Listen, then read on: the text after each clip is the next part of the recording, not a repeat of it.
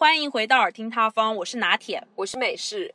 今天呢，我和拿铁两个人受到之前奇葩说的有关婚恋话题的引发，然后我们想就着几个比较犀利一点的话题吧，谈一谈我们对这些情感里面的常见问题的一些看法，聊一聊我们的情感观念。情感观念。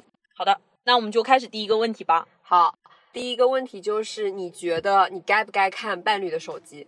但是我想先说一下，我们目前所说的观念啊，都是基于婚前的，嗯嗯对，就是还是恋爱阶段的，因为我们完全没有经历过婚姻。我是属于平等就行，就是如果你是愿意让我看你的手机的，OK，你也可以看我的手机。但是我本质上我没有兴趣去看你的手机。就如果我相信你的话，OK，我就是会相信你。亲密关系中的安全感是来源于朝朝暮暮的，而不是通过看对方的手机来确定我的这个安全感。我是这么想的。哦你呢对我来说，我不太喜欢去看。哎，我讲实话，因为每一个人不管再怎么样，肯定是会有自己的隐私的，对吧？嗯，就是要给对方都留一点私密的空间。留一点余地吧，我觉得，尤其是现在嘛，大家就是日常生活当中天天就是手机不离手的，对，手机就像是每个人自己最后的空间那种感觉。如果说这个边界感对它是有一个真实的结界的话，嗯那就是这部手机。最后的领地不容侵犯。对，因为我在前几天也有提到，就是虽然我的手机里没有秘密，但是我不知道为什么每一次，就算我有机会把这个手机拿到手机店去，那个修手机的小哥或者是帮我导资料的时候，他无意中就是翻了一下相册啊，找什么软件的话，我就也会莫名的心慌。嗯就我能明白，就是被别人翻手机真的是一种很说不出来的劲儿，就是说不出来哪里不对劲，但是就浑身不自在，你分明也没有秘密，这应该就是那一种隐私被别人侵犯的感觉。所以我觉得，即使是谈了恋爱了，可能还是距离产生美就最后的这一点点小小的空间，还是要给对方留是的是的嗯好的，那么下一题呢是，请问没有爱了要不要离婚？哇哦，这个点，但是我有话想说，嗯，你先说。就是我对于这个问题的想法是很坚定的你，我觉得一定要。怎么说呢？对，因为我就是这种的受害者，嗯就不得不提到我爸妈的情感相处模式了。因为我爸和我妈，我不知道为什么他们一个是水瓶的，然后一个是天秤的，他们两个就是感觉在这么多年的生活里面，他们也已经是三十多年的夫妻了吧？30多年对就是相处的模式上来说，他们一定已经是经过岁月的沉淀了。绝对不可能说再有任何的那种什么新婚的激情啊，什么绝对没有了。对对对，对，而且反而更多就是柴米油盐，然后生活中的一地鸡毛。嗯，他们两个就是属于那种会间歇性发疯的人。怎么说，我不知道大家能不能理解，就是时好时坏。好的时候呢，可能不会有什么很大的冲突。对，但他们一旦间歇性开始发疯的时候，两个人的点我根本就摸不清在哪儿。是冷暴力吗？还是不是热战冷暴？力，绝对是热战。哦他们不怎么会冷暴力，但是我爸他又不怎么讲话，我妈就属于脾气很冲的那一种。嗯我觉得他们一定是没有爱了，因为我妈和我爸两个人，其实我觉得他们私下里应该不止有一次起过就是想离婚的念头。嗯其实这一句话从我小的时候，我妈就开始说了，说啊，我就是为了你，嗯然后不离婚。我小的时候，很小的时候想法，我也是觉得说，他们两个人在一起，毕竟还是一个家，但是如果分开了，这个家就没有了。嗯所以我觉得，就算吵得再凶，还是不要离。但是我到现在，你知道吗？每一次我爸和我妈私下找我来当情感调解员的时候，我第一句话就是说：“你们要去理吗？我开车带你们去。”真的，嗯我真的就是觉得没有必要，你知道吧？嗯因为我觉得，如果你们没有爱了，就是觉得生活里面很累了，就两个人都已经一直在互相的不停的在消耗。消耗、伤害的时候，因为我一直觉得，就是人除了你自己本来的家庭，你自己也是一个个体。嗯。就我是很支持我爸和我妈，他们是独立的，就你们想干什么还是可以去干的，就你们还有什么梦想还是可以去追的。对。就你没有必要说为了家里的谁谁谁谁谁谁而怎么怎么样，因为听着好像是为了我好，但是我就会感觉好像很累，就是我自己根本就不需要你赋予我这些，你知道所以我觉得完全就是可以按照你自己的想法来，而且我也很希望他们，毕竟这个年纪也摆在这里了，所以我就会想说，他们的生活其实开心是他们最大的主题了，开心顺心。是。没有什么比这个更重要了，嗯。但是顺心又很难得，因为你生活里面总是会遇到这儿那的问题，所以我就希望，如果这个情感上这个问题可以解决的话，他们的生活肯定能顺心不知道多少。所以我就觉得，如果分开会更好的话，那同样的，你还是我爸，你还是我妈，但是分开了又能怎么样呢？嗯，对吗？但是这样子大家都会很顺心，而且我也不用再听到吵的那些，就会让我感觉很累。嗯嗯，OK，那我来说一下我的吧。我感觉在我这里是分两个方面，第一个方面也是占大头的，我也是感觉一定要离婚，因为作为一个快要奔二十五的女生来说，我觉得爱情是可以让自己变好的一个东西。就只有当爱情这个事情是让我自己本身的个人成长以及情感上面得到了一个提升的话，我才会去选择它。OK，那现在没有爱了，没有这个爱情了，那我觉得可能我就会放弃他了。但是呢，又从另一个方面来说，这个也是比较小概率的事情。就是虽然可能说没有爱了，但是你跟你的这个伴侣并不是说每天吵架的，就是你们关系好像也还不错，你们可能只是不见面、不聊天，没有爱。但是你们不吵架，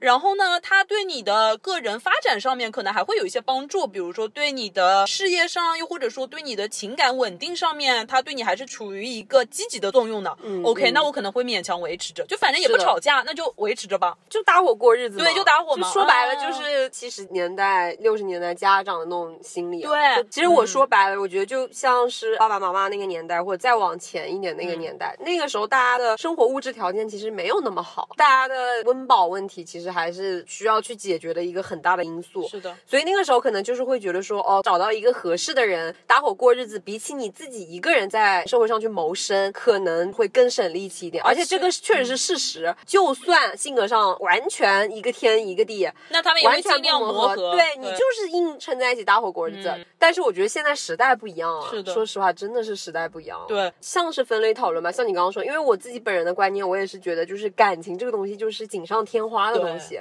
我不觉得就是情感这个东西是可以给你雪中送炭的。就是你经常在电视剧里面看到那种谁去救赎谁，谁又被谁救赎，我真的觉得非常的不切 实际。因为我觉得吧，生活里面没有任何人能够救赎你，除了你自己。你自己就是你自己最大的救赎，你自己就是你自己最大的光。你等着谁去救赎你啊？因为他自己可能都救赎不过来他自己了。我觉得只要能做到不拖累你，对，因为我觉得大家都是温水里的青蛙，所以我觉得情感这个东西，它在你很好的情况下，你觉得这个情感它是能够推动你，让你们双方都进步的。嗯，因为我觉得情感就也像是博弈了，就是如果对一方好，但是对另一方不好，那这个情感绝对也是维持不下去的。对所以就是只有那种就是共赢的情况下，我觉得才成立。那就像你刚刚说的，双方都能够得到进步，都能够给彼此的事业上一些帮助什么的，我觉得就没有必要离啊。而且你们反正也不吵架，性格上就是过着呗，反正、嗯对吧？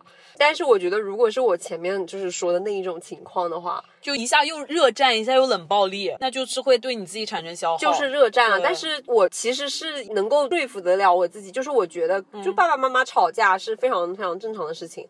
每一个家庭，再好的家庭也不可能说从来没有吵过架对，对吧？因为我觉得从来没有吵架也是一件很恐怖的事情。嗯，就是生活里面感情是要越吵越好的嘛。对，嗯老人家总是会这么说，对不吵架的就代表快要离了，是吧？对，是的，是的。嗯但是从子女的角度来说，哦，就父母婚姻的话，我的想法反正至少是这样子的，嗯对。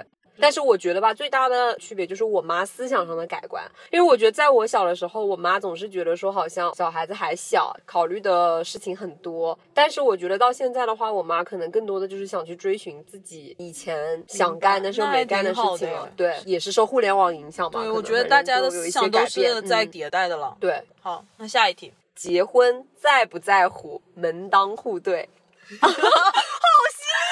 刚看完《消失的他》，那你说到这个消失的他，我必须要说一点哦。当时我是跟我妈一起去看这个电影的，看完之后，她就是跟我说了，看到了吧？结婚一定一定要找门当户对的。呃，她当时就是跟我讲了这句话很巧的。是，我妈也是这么说的。嗯，她说不管怎么样，不说什么人品啊什么的，至少你门当户对的话，你在这个思想观念上，以及他的这个家庭对他的影响上，都是会跟你的差不多。怎么说呢？因为我觉得，如果要提到门当户对，然后包括前面拿铁说的思想上啊、价值观上啊有什么什么影响，我觉得其实归根到底，这个本质的问题，说白了就是原生家庭的问题。因为你想，无论家境怎么样，最主要就是涉及到他一个原生家庭带给他输出的价值观，对他人生的成长和观念上的影响是怎么样子的。嗯但是我觉得不能一棍子打死，在两方差距很悬殊的情况下，你不可能百分百的就是说他们一定会出像消失的他呀那种什么什么问题，这只是一个概率问题，不是说家境完全门当户对的人就不会出现消失的他那种情况，嗯，只是说他的概率可能会稍微小一点。对。那我想说一个例子，就是我爸妈他们就是属于门不当户不对的哦。很多很多年以前，我爸妈他们刚遇到的时候，我妈是属于家庭条件很好，当时我太外公是当官的还是什么的，反正就是家里条件很不错。我妈说她那个时候每天都会得到很多的零花钱，但是与此同时，我爸呢，他是村里的，就是属于那种穷小子，真的就穷小子，然后家里兄弟姐妹又多，就完全没什么钱。然后据我妈说，那个时候我爸妈结婚，我外公外婆都没去，因为他们完全不赞成这段婚姻，就觉得说门不当户不对，那么穷干嘛要嫁过去，干嘛要在一起？然后反正我外公外婆那么多年一直很介意这个事情，然后关系也一直闹得很僵。后面我爸跟同学自己创业之后，生意渐渐做起来了，然后做的越来越好，然后现在也是扭转了这样的一个形式，然后我外公外婆才渐渐渐渐的，嗯，就是关系越来越融洽。这，样那我的问题就在于。在你爸妈本身在门不当户不对的情况下，你有觉得说，哦、你爸爸本人的价值观、情感方面，或者是说对子女的养育上，有出现这样那样的问题吗？我有感觉很明显的，就是我爸妈的思想观念是有一些些不一样的，包括价值观上面。嗯，就是我感觉我妈吧是一个觉得钱赚来要去享乐的人。嗯就比如说她动不动就会觉得说，哦，可以出去旅游一下，嗯去吃个贵一点的餐厅，去买衣服什么的。但是我发现我爸好像就不是这样，他好像眼里只有赚钱，赚钱赚来了之后，他不是太会去享乐的那种人。他好像就是更偏向于把钱留着，然后在一些大件上面再花，不太会对于平时的休闲娱乐这一块有很大的比重。嗯然后呢，我妈就一直对我爸这一点很讨厌。比如说买衣服，我爸好像也不是很需要去买，然后我妈就会说他：“你这个人怎么总是这样？钱赚来就放在那里。”嗯就我发现他们的这种小的事情上，经常会有争吵。所以是这方面的争吵。嗯，是的，我妈那天不是跟我讲了说觉得门当户对很重要之后，那我就问她了，因为我说，哎，你不是正好是个反例吗？我说，那你这么多年以来你怎么想呢？嗯，然后你知道吗？她说，虽然现在在我看来，就我爸妈很多地方都磨合的很好了，但是我妈说，其实是因为她这些年不停的打引号的教育我爸，调教出来的，就是在很多方面上推动他变得更好。但是她说，她花了特别特别多的精力，这些年做了很多很多的尝试，把我爸从一个思想观念都比较落后的人，慢慢扭转过来了。OK，那你爸爸他自己的原生家庭的生活上，虽然说经济条件上不太好，但他生活上是幸福的嘛？是的，是的，就他原生家庭是幸福嗯，的，是幸福的，只是说很穷。那我觉得就没有什么本质上的问题啊。在我看来，我一个外人看来，我觉得首先你爸爸他自己创业成功了，那你爸爸的能力绝对是毋庸置疑的。他本身就是一个很有能力的人，而且他原生家庭上并没有说有什么后天呢会带给他创伤的经历。哦对他只是说经济条件不好这一方面的门当户对，我个人认为没有任何的问题，而且甚至我觉得你父母的关系都挺好的，不会造成什么本质上很冲突的那个。嗯那你想，你妈其实讲来她也是幸福的，你爸爸还肯让她调教，并且他还愿意承担得起这个责任，我觉得这个是非常重要的，跟他其实本质的经济，我觉得其实关系不大。但是其实我想提的我这边的例子也是很鲜明的。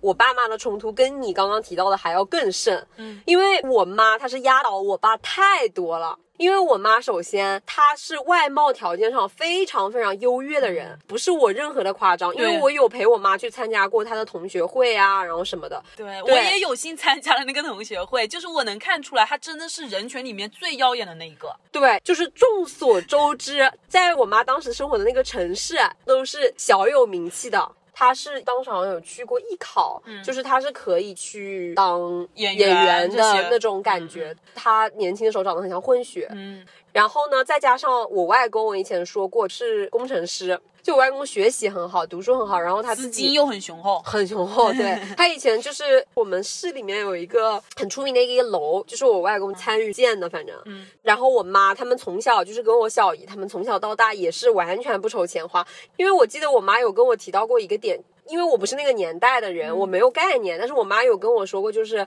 新衣服是换不停的。嗯，再就是当时不是有三大件吗？是不是他们那个年代？是的是的就是有什么收音机、嗯摩托车，有大哥大什么的。对，刚开始出来的时候，我妈就全都有。那就是富家女的感觉。，对，就是很典型的那种感觉。然后当时追我妈的人，经济条件也都超级好。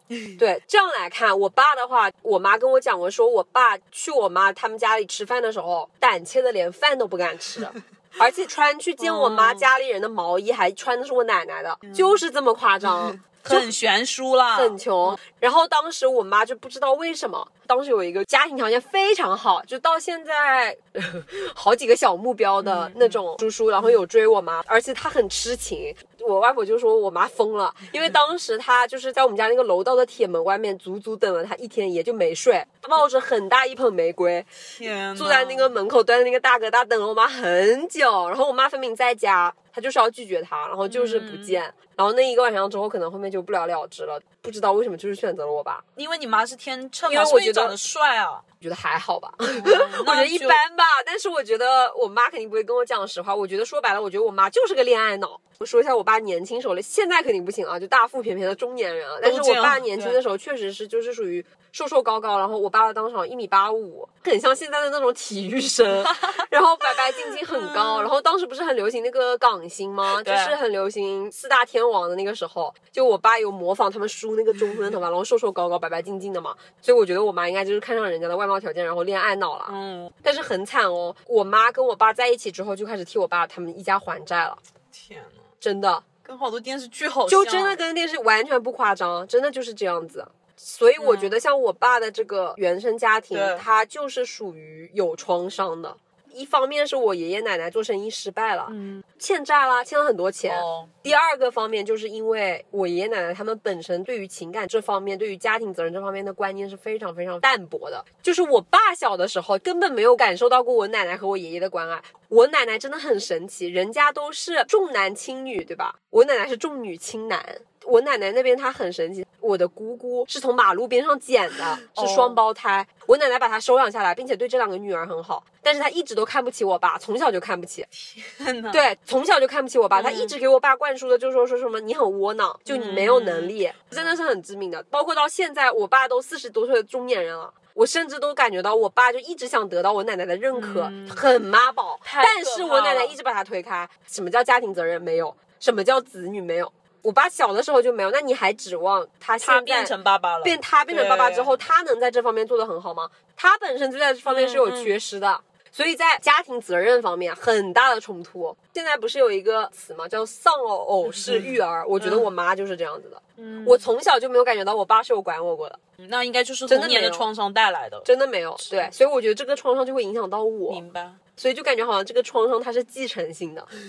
然后你刚刚有提到，除了这两方面嘛，就还有一个价值观念上是有冲突的。因为我妈也是，就是属于从小到大，反正她又不缺不缺不缺钱对她衣服是换不停的。嗯，最夸张的是她年轻的时候吧，没有一天一件衣服是重样的，她甚至一天里面要换好几套。但是我爸的话，他对于开销这方面也是，就他没有什么享乐主义的。哦，那跟我而且他爸一样，对，但是最致命的是什么？你爸他好歹有责任观念、家庭责任观念，是但是我爸他家庭责任观念很淡薄，所以他就会觉得有钱了之后他要自己留着。啊，对他就是会觉得说有钱了之后这部分钱他要自己留着，他自己不愿意给子女，对，因为在他观念里，哦。子女观念很淡薄，他不会说这个钱要给子女怎么怎么样，他第一下只会想到他自己。我妈就是属于女强人的那种概念，我们家最典型的就是女强男弱，我妈就是主宰，然后我爸到现在中年了，经常吵架，他每一次就是跟我来讲的时候，他都会说感觉我妈像武则天，嗯，他每次跟外人也是这么说，他说你妈就是个武则天，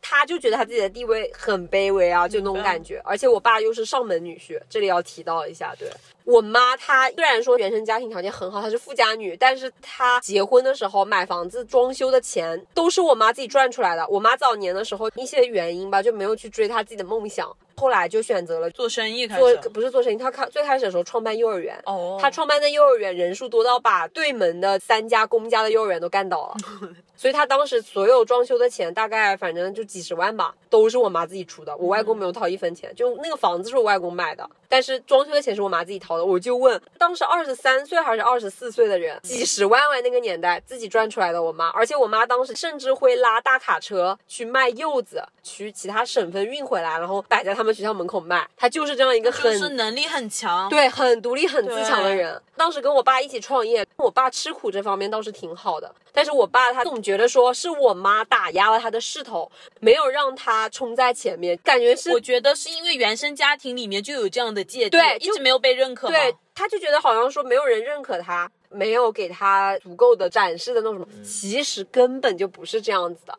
我妈就很支持他，只要我爸他一有什么跟商业有关的想法，我妈就总是会把钱拿出来就支持我爸，就让他去干。但是最致命的是一次两次之后，我爸总是留下一堆烂摊子让我妈去收拾，然后这个时候分明是他自己没有干成，他这个时候就会说我妈没有支持他。你说你都四五次了，你就不能承认是自己能力不够吗？因为我觉得父母他们可能自己在关系里面看的是不透彻的，但我觉得我其实作为子女我都看在眼里，但是我没有办法去说这样子的事情。对，那我觉得门当户对这个点说到它的本质就是原生家庭里面。对，你想像我们两个的这个例子，都属于是门不当户不对的。嗯，但是我觉得你爸妈的那个情感状态上来看就是很好的，你知道吗？所以我觉得看就要看原生家庭里面你是否有受到过创伤，以及你的家庭幸福程度。我觉得归根结底门当户对看的不是说。经济条件大不大？对，不是的，经济条件并不是决定性的因素，它只不过可能是决定你的上层建筑，就是它你有肯定是比没有更好。但是如果这个人能力够强，并且他的原生家庭是幸福的，你的原生家庭也是幸福的，那大概率这样两个幸福的家庭，他不会出来什么缺爱的人呢。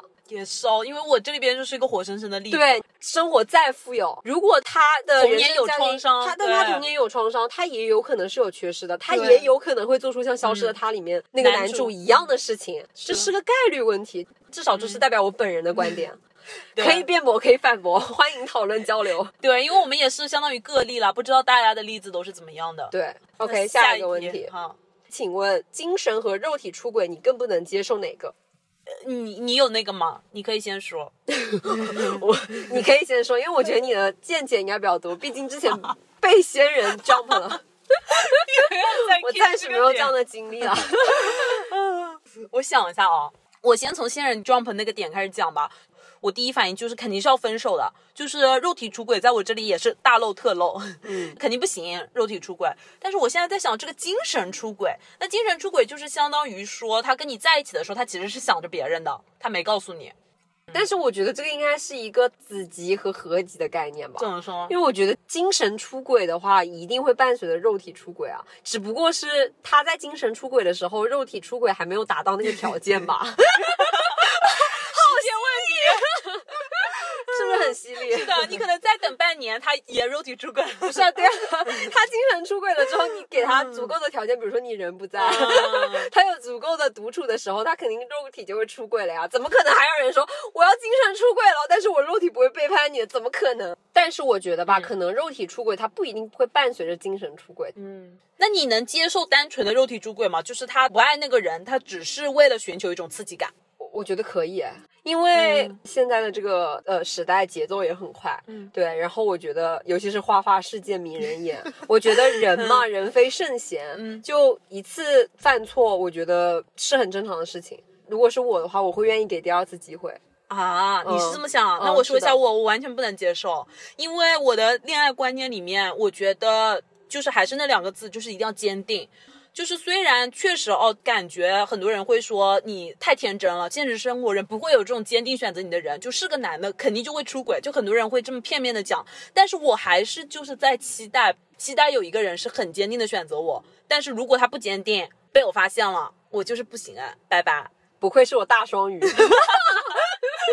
我讲实话，因为我觉得是有点理想主义了。因为怎么说呢？你发现了之后，你立刻马上拜拜。但是你有了婚姻之后呢？你会牵扯到很多，你会涉及到很多法律上的事情。嗯，除非你现在是在恋爱，你可能还没有结婚。对我能知道，我也能想到，很多人肯定会喷我们这种想法，就觉得说你太浪漫主义了，你一点都不现实。但是我就是感觉吧，如果一个人真的肉体出轨了，就会让我觉得很恶心，就我看到他我都恶心，我真的做不到，就是毫无芥蒂的就这样继续过下去，就又给他第二次机会。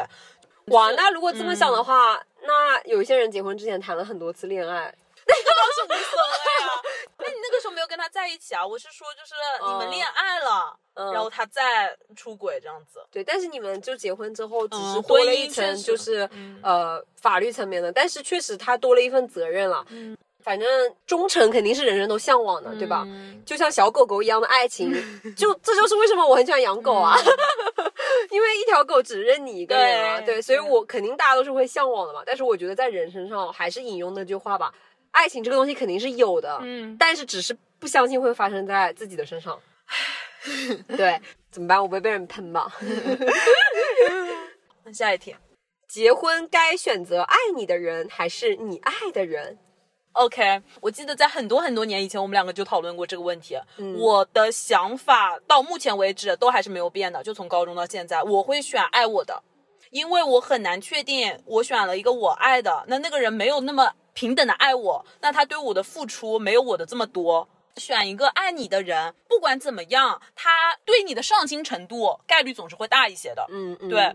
那如果你完全不喜欢他呢？就你完全不爱他，我打一个比方，现在其实很现实，因为年纪到了嘛，就很多人会被迫去相亲，就有一种结婚也是赶鸭子上架、填鸭式的那种感觉，就是啊，时间到了，OK，结婚，然后就是 驱赶你出走 出那个鸭笼，然后去找一个各方面反正就标准上能适配的人。对。那这种就很容易出现这种情况啊，就你肯定不爱，但是条件很适合，但是我觉得也有可能出现一种情况，就是你们双方都不爱。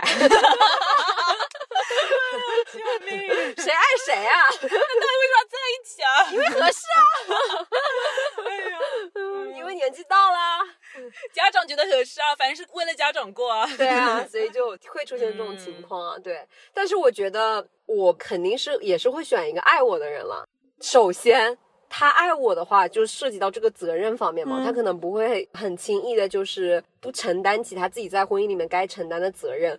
但是如果是出现那种我不爱的情况，只是他爱我的话，我觉得对他也是不公平的。嗯你知道吗？是的就我觉得对他是不公平的，因为你都结婚了，你一定是想要他细水长流的，对就是想要他稳固的，对吧？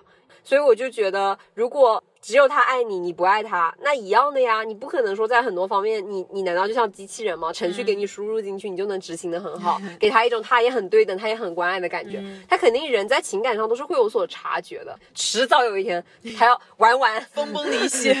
还有另外一个方面来说，只有他爱你，那你完全不爱他的话，那你一旦遇到了感情生活到后面，他的爱也被磨没了，你本身就没有很爱他，那你这个爱就很有可能会因为你们在生活里面遇到一些事情，遇到一地鸡毛，然后遇到很多磨难的时候。很有可能就会由爱生恨啊，那就真的要变成消失的两人喽，就是互杀。对，所以我就觉得不成立吧，就多少两双方还是要有一点啊。那我从我的这个星座出发，就我感觉双鱼座是属于那种他可能刚开始没有那么喜欢这个人，但是双鱼座是能在渐渐渐渐的细水长流中，努力的说服自己所以你是爱上这个人。日久生情的那一种，而且会不断的给自己洗脑。对我感觉双鱼座就有点这样，就可能哎，我刚开始跟这个男生在一起，是他喜欢我更多，我其实没那么喜欢他，但是在细水长流的生活过程中，我就会慢慢慢慢的说服自己，就觉得说哦，这个人对我还挺好的，嗯，我应该是喜欢他的吧。那我是相反哎，就是如果对我来说，我是很喜欢这个男生的话，那生活里面可能有一点小摩擦什么的，我甚至我能为了他装装的我没事，但是如果我不喜欢他，我真的连装都不想装。就忍不下去了，我真的很想去逃跑，就撂下这个摊子，我就想走人了。对，所以如果我一点都不喜欢的话，我真的会对我来说是一种精神上毁灭性的重创。哦，那对于我来说的话，只要他对我好，然后他是爱我的，那的话，我就是会在日积月累中努力的让自己爱上他，应该可以这么讲。然后呢，努力的跟他去做沟通，然后磨合，这样子。哦，让我们拭目以待，以后拿铁结婚的时候，到底是你爱的还是他爱的？之后我给大家 update。下一题，在你头上暴扣啊！OK，下一题，请问分手之后，你觉得还能不能做朋友啊？十年之后，一定要分情况讨论吧。嗯嗯，就是看你分手的时候是因为什么情况分开的，比如说是因为一些客观的因素，但是你们本质上是没有很激烈的那种争吵分开的，那我觉得可能 OK 还能做朋友。我觉得你这个没得讨论啊。如果是那种人都非要消失不可的因素的话，还怎么做朋友、啊？不是啦，我说的是那种就是原则的底线问题。嗯，我觉得吧，百分之九十还是别当了。因为目前我遇到的都是我选择结束啊，再当朋友会很尴尬。如果是对方先结束的话，没准的，对吧？但是如果我先结束的话，我还说非要当朋友，显得我很不要脸。所以，那如果是对方先结束，他要跟你当朋友，你会当吗？啊，不当啊。那更没面子是吧？对啊，是的。就是我觉得你从朋友当恋人很容易，但是你从恋人退下来当朋友简直不可能，好吧 OK，下一题，？OK，下一个，这个好尖锐啊！请问好朋友的恋人出轨，你要不要告诉好朋友？Definitely。我觉得是不能按我们两个的情况讨论，哦因为我们两个人关系太好了，我们两个是绝对绝对会跟对方讲的。哦，呃我我会帮助你把那个渣男铲出去。嗯对对对，我觉得我们两个是肯定是一条线的，但是我觉得这里讨论的可能是那种普通朋友，比如说同事，比如说小学同学、初中同学。哇，那我觉得不一定会来讲哎。就我的话，我可嗯能会提醒他，但我不会很直白的跟他说你的另一半出轨了。对呀、因为接下去他发生的一切问题都要你来负责了。而且尤其是在于我不是在他们家天天生活的，我参与不到人家的感情里，就我所看的肯定也是非常非常片面的片面的一小部分，就我不能直白的去说谁怎么怎么样，嗯我不了解事情的全貌。而且我本身不是很爱干劝慰人这件事情，对，这不是我擅长的领域，所以我就可能只是说会提醒他一下，打个比方，很隐晦的提醒。哎，我就比如说，哎，你周几周几你那个另一半在哪儿？我好像看到他了。对，然后就让他自己去想，啊如果他自己没想多，那我也不能帮他太多。确实，对，我觉得我应该也是这样子，因为你不知道你跟他讲了之后，接下来要面临多少的节外生枝。但如果是你的另一半，我会先悄悄跟上去收集证据，然后背地里想着怎么把他扳倒。OK，下一题是，请问婚后遇见此生挚爱，要不要离婚？哇，此生挚爱！我竟然想问的是，比起这个问题，更想问问的是，真的能遇到吗？对啊，哇哦，开始幻想双鱼座。没有没有这个问题，我有很坚定的想法，我不会去追寻那个此生挚爱，因为如果我投入了一段婚姻当中，双鱼座的特性就上来了，我是很深情的，就只要那个人跟我处在婚姻当中，他没有背叛我，就是我们是挺正常的关系，那我一定会很深情的选择他，就算出现了其他的第二选项，我也不会动摇。对，因为你怎么知道你的伴侣没有在某个时间点遇到他的此生挚爱呢？但是他可能还是坚定的选择了你。哦，那我的话，对于这个此生挚爱，我有一个很变态的想法，也不能说变态啦，就是很清奇的想法。怎么说？因为我觉得，首先我前面有提到，就我们家族里的女性的婚姻都不是很幸福，所以对在我的这个印象里面看来，嗯我觉得婚姻简直就是一道坟墓，一道枷锁，就是很像钱钟书的《围城》啊，我完全不想进去，就是我甚至都有点恐婚，你知道吧？就我对于婚姻其实是非常非常抗拒，以及。想他尽可能晚就尽可能晚，想尽量不面对就不面对的一件事情。所以我觉得，如果我真的遇到了此生挚爱，因为我觉得很难得，所以我不忍心看着他被柴米油盐这些东西所蹉跎。OK 所以我就不会想跟他结婚，我反而会想放他走。加问题，加试题。嗯，那你会不会离婚，就为了跟他谈场恋爱，不结婚？不会。因为我觉得，如果我已经是先结婚的话，我这个人是一个责任感很重的人。嗯因为我呃，OK，又 bring up 这个家庭的点，就是我觉得看完父母的这种婚姻哦，我觉得家庭责任感 gonna be the first place，就是一定要放在首位，好嗯吗？就是如果一个没有家庭责任感的人真的可以连夜，就是给我滚。一直，我用一句很唯美的话来形容你，你就是属于自己曾经淋过雨就要为别人打伞。对，是的，就算跟我结婚那个人算不上此生挚爱，但是我会因为家庭责任感。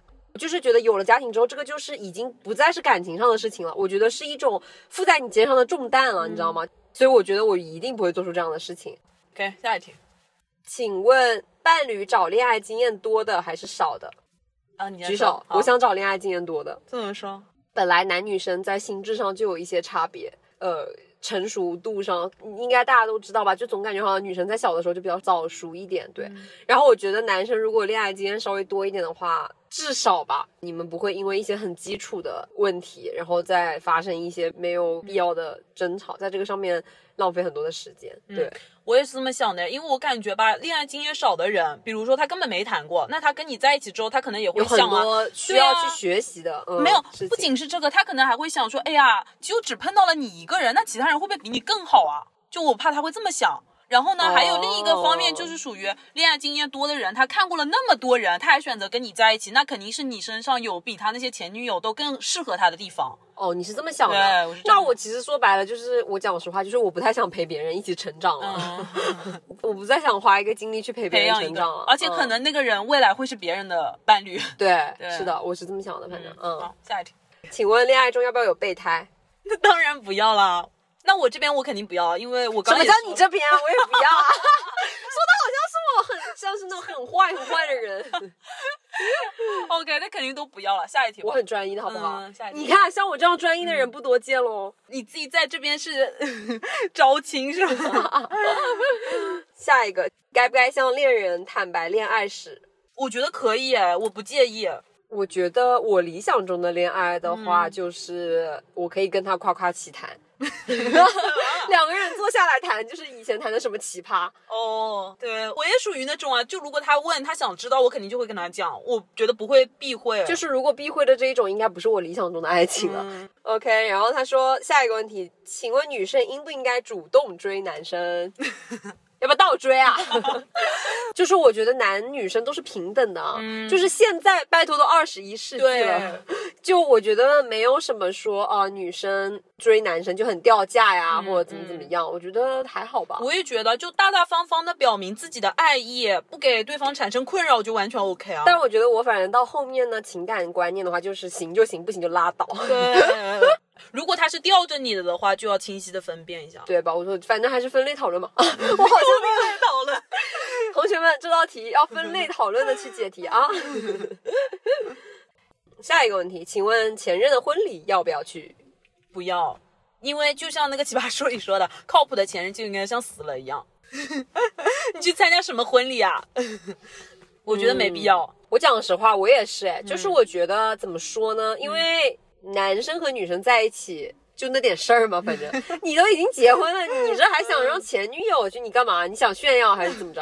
想炫耀你的小日子过得多滋润是吧？然后想炫耀你自己现任长得有多美？那万一我去比她更美的话，那你岂不是又很生气？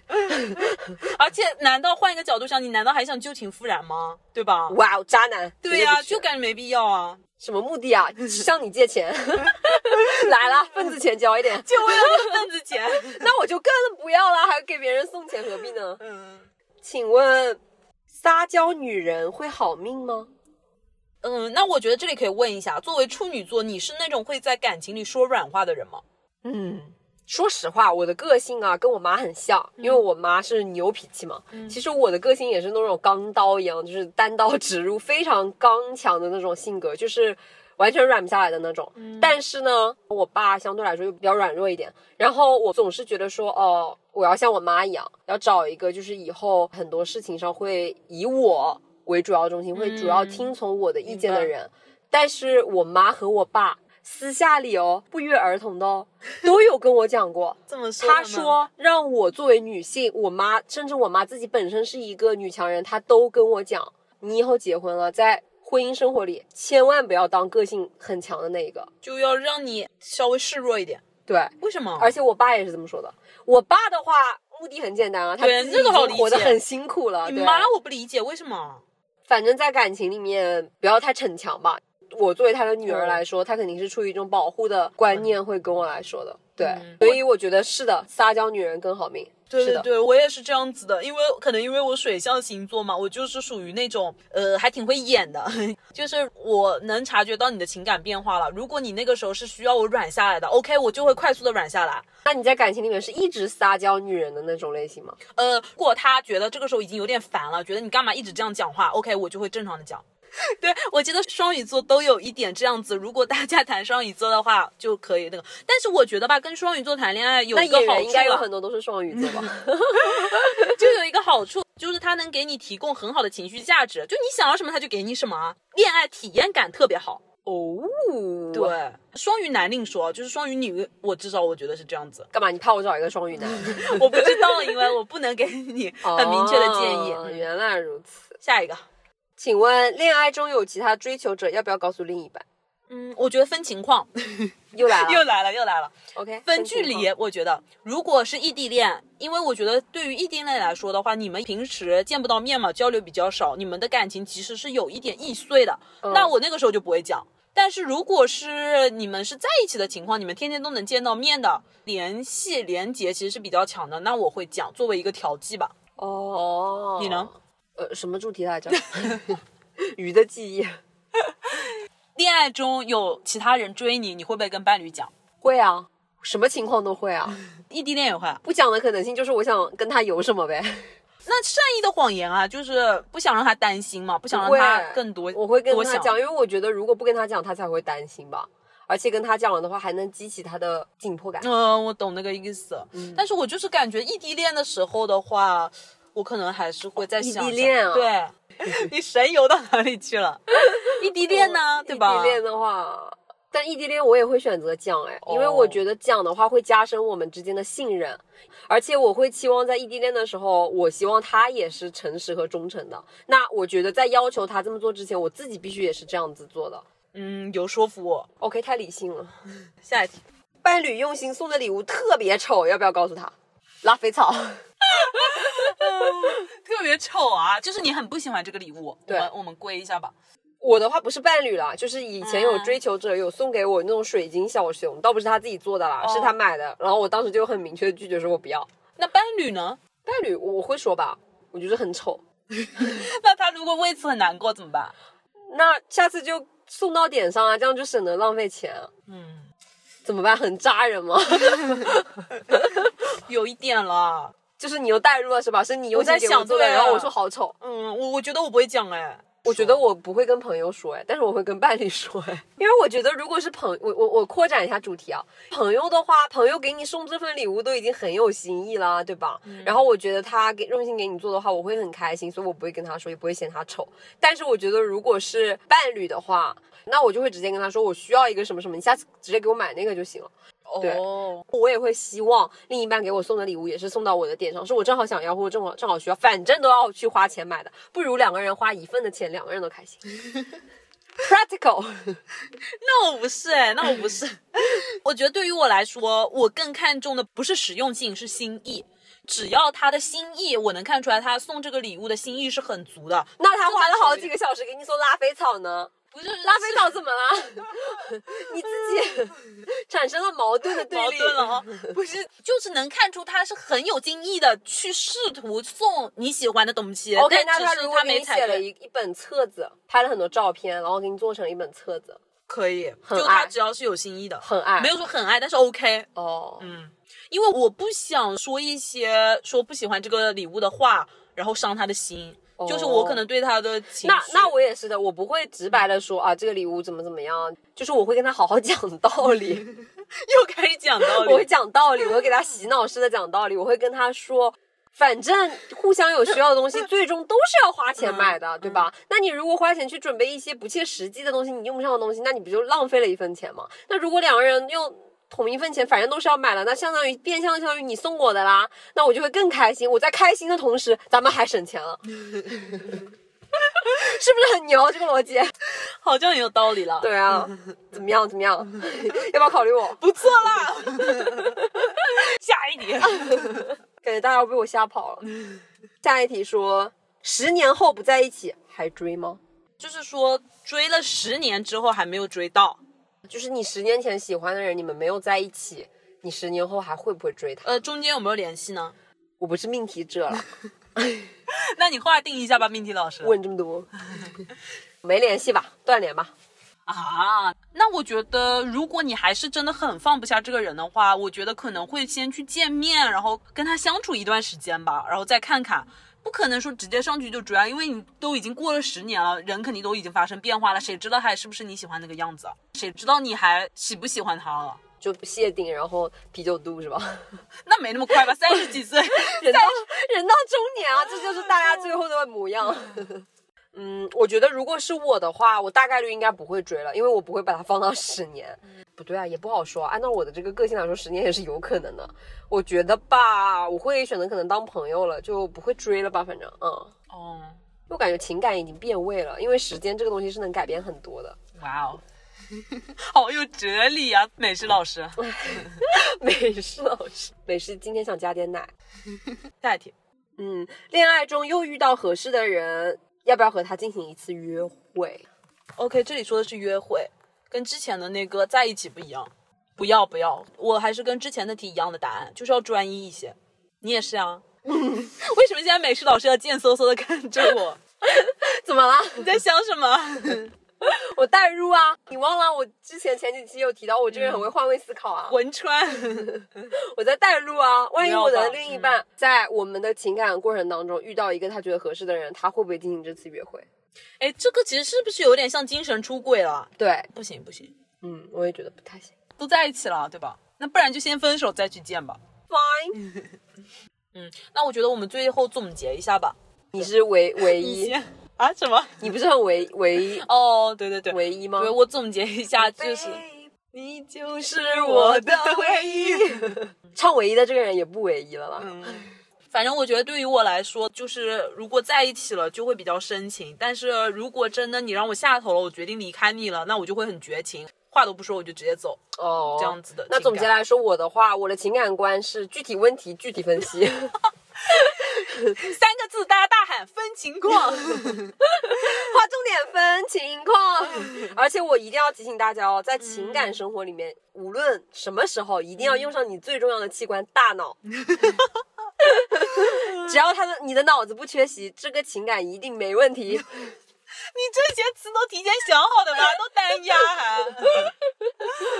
你这可怕的女人，你不会这个也提前想过吧？没有啦，也就提前五分钟了。在你提出说要不要总结一下就想好了。OK，那我们今天的节目就到这里了。不知道有没有给我们的听众朋友们带来一些新的启发和思考？因为我觉得我们算是零零后，再就是我们目前还没有经历过婚姻的洗礼，所以我觉得仅代表我们个人，不代表任何群体。就是一个养成系的概念。就之后，比如十年之后，我们还可以再录一期一样的，可能那个时候就会大变化。对。那我们这期节目就到这里啦。嗯，感谢大家收听耳听他方，我是拿铁，我是美式，点个关注不会迷路。我们下期见，拜拜拜给你我平平淡淡的等待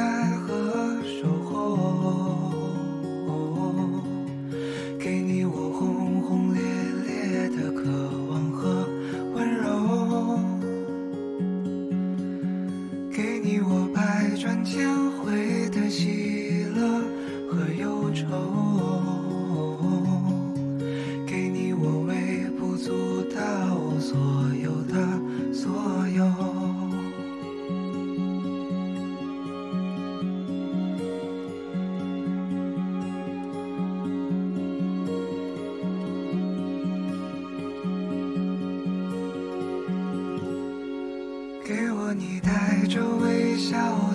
的